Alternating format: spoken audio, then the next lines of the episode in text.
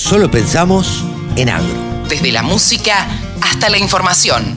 Bajate la aplicación para escucharnos en tu celu. Pablo Adriani, el gurú de los asesores. Eh, si usted necesita que asesoramiento en su empresa, bueno, llámelo a Pablo Adriani, búsquelo. Es el principal columnista de mercados de la Nación y nosotros tenemos el lujo de tenerlo en la radio del campo. Hola Pablo, ¿cómo te va?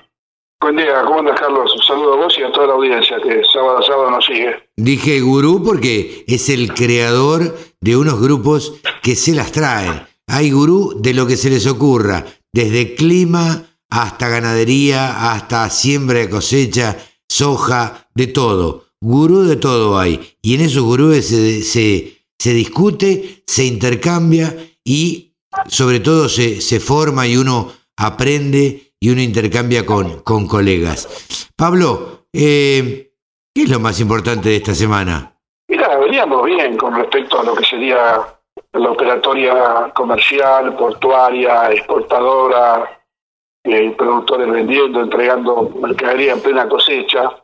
Sí. Hasta que, hasta que apareció un bloqueo de, de 70 trabajadores de la firma Bullati, Ajá. bloqueando la entrada a Puerto San Martín. Ah, mira.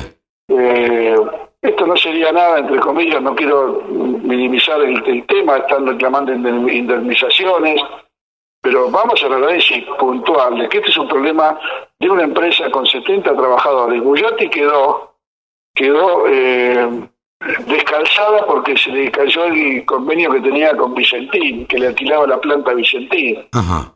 Entonces tuvo que cerrar su operación. Bullati es una firma centenaria. Te iba a decir, esto son algunos de los coletazos de- del tema Vicentín. Totalmente. Y, y- y la están pagando todo porque la, la medida se extendió a todas las terminales portuarias. Claro. Entonces ya estamos de vuelta en una situación como la de diciembre, por un problema gremial de los marítimos, que englobaba a los 5.000 o 6.000 trabajadores del gremio marítimo, Ujú.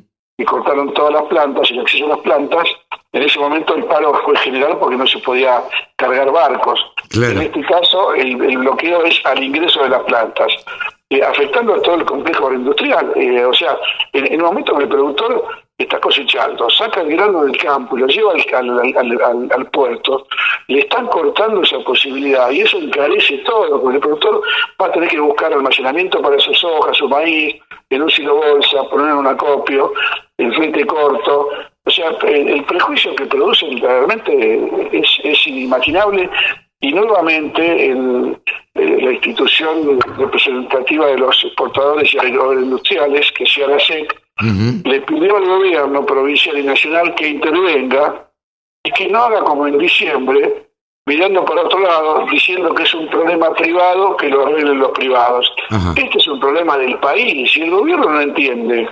El corazón de la economía argentina sigue siendo la agroindustria, la exportación, la producción. Vamos por mal camino. O sea, esto tiene que ser declarado en el sector agroindustrial exportador, tiene que ser declarado sensible y estratégico. Bueno, podés cortar por 70 trabajadores que estarán en su derecho todo el operatorio de un país, del principal complejo exportador del mundo de, de harinas y aceites. La Claro. verdad que Yo- llega un punto que uno ¿viste? Se, se, se cansa de tanta mediocridad, ¿no? Yo puedo en- entender, y creo que todos podemos entender, Pablo, que eh, el, gobierno, eh, el partido gobernante, tiene eh, algunos prejuicios contra, contra el campo. Pero también nadie puede desconocer que el campo es el que genera el único ingreso de divisas al país. Eh, entonces, me parece que el Estado se debiera ser responsable de tratar de solucionar esto, este tipo de, de conflictos, ¿no? Yo tengo una pregunta, Carlos.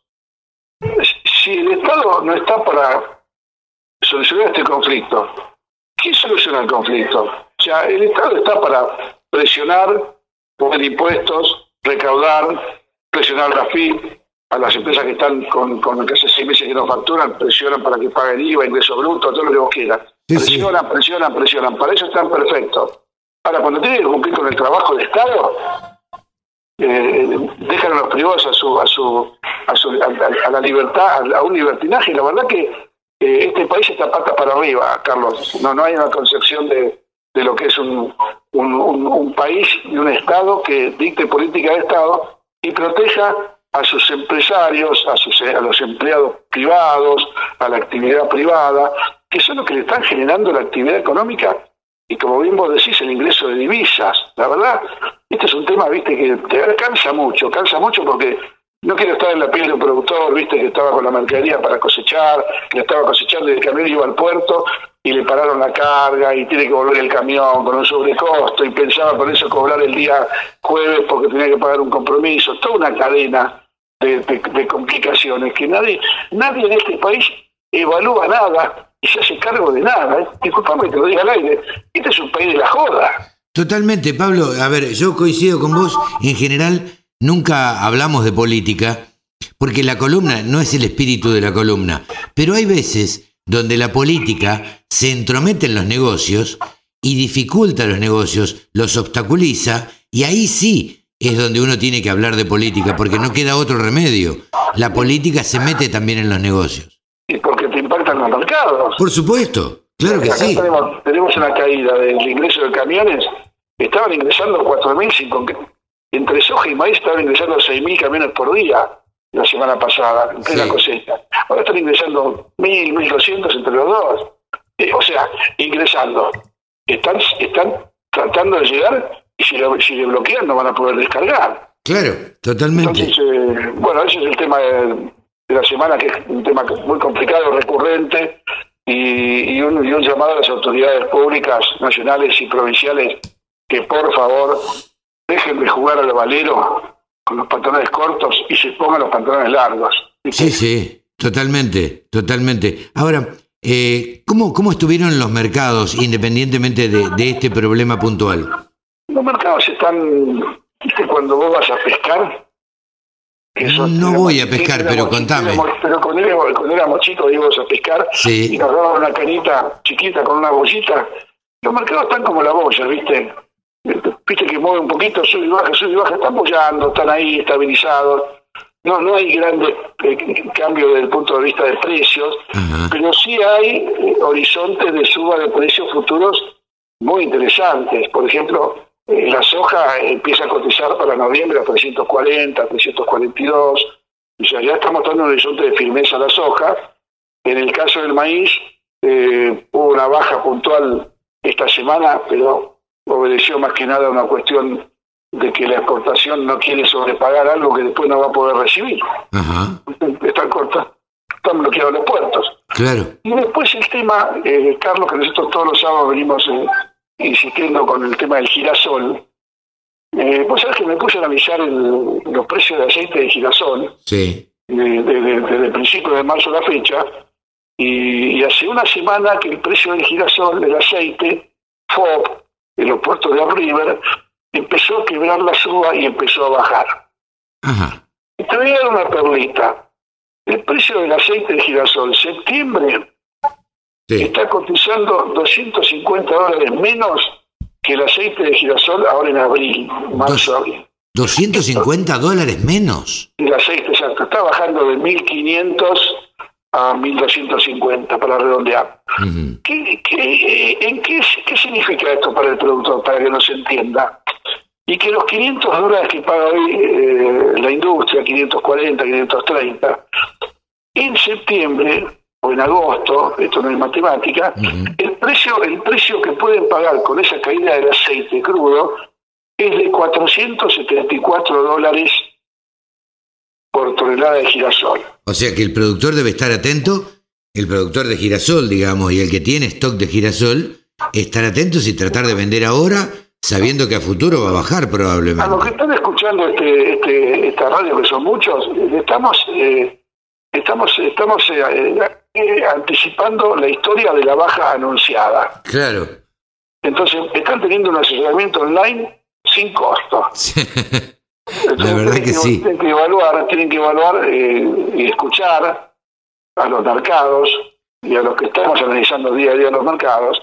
Y, y, y nos podemos equivocar, sí, generalmente los analistas no se equivocan. Lo que sucede es que cambian las condiciones micro y macro del negocio. Porque si yo te digo que soy bajista, pero en el mes de agosto llueven 200 milímetros en Rusia y Ucrania y se perjudica la cosecha de girasol y el mercado no baja, eh, al revés. Entonces estamos, estamos jugando con, con esos factores climáticos aleatorios externos que eh, se hace la soledad cuando uno hace un análisis y hace, mira, para mí el girasol va a bajar.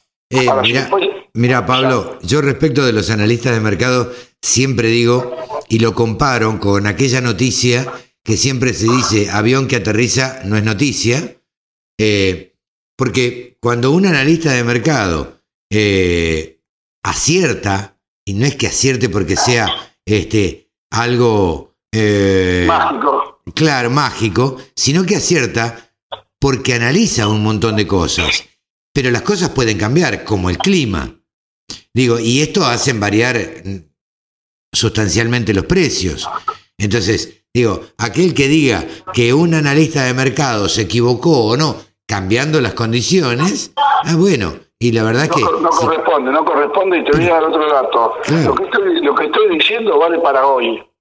Vale para hoy, porque mañana el gordito de Corea aprieta el botón de la bomba nuclear y el mundo estalla en mil pedazos y el girasol va, se va a mil dólares. O sea, no sé si se entiende, lo hago de forma eh, extremista gráfica para que entiendan que cualquier cosa que pase en el mundo puede afectar a los mercados y ningún analista en el mundo, ni económico, ni financiero, ni de mercado, puede adivinar lo que va a pasar mañana. Los cisnes negros siempre están al acecho y pueden pasar en cualquier momento. Exactamente. Pablito, muchísimas gracias como siempre, buen fin de semana y nos estaremos viendo en cualquier momento. un abrazo y buen fin de semana para todos. Pablo Adriani, el gurú de los analistas de mercados, ha pasado aquí por los micrófonos de la Radio del Campo. 24 horas con contenidos del agro. Llegó la Radio del Campo.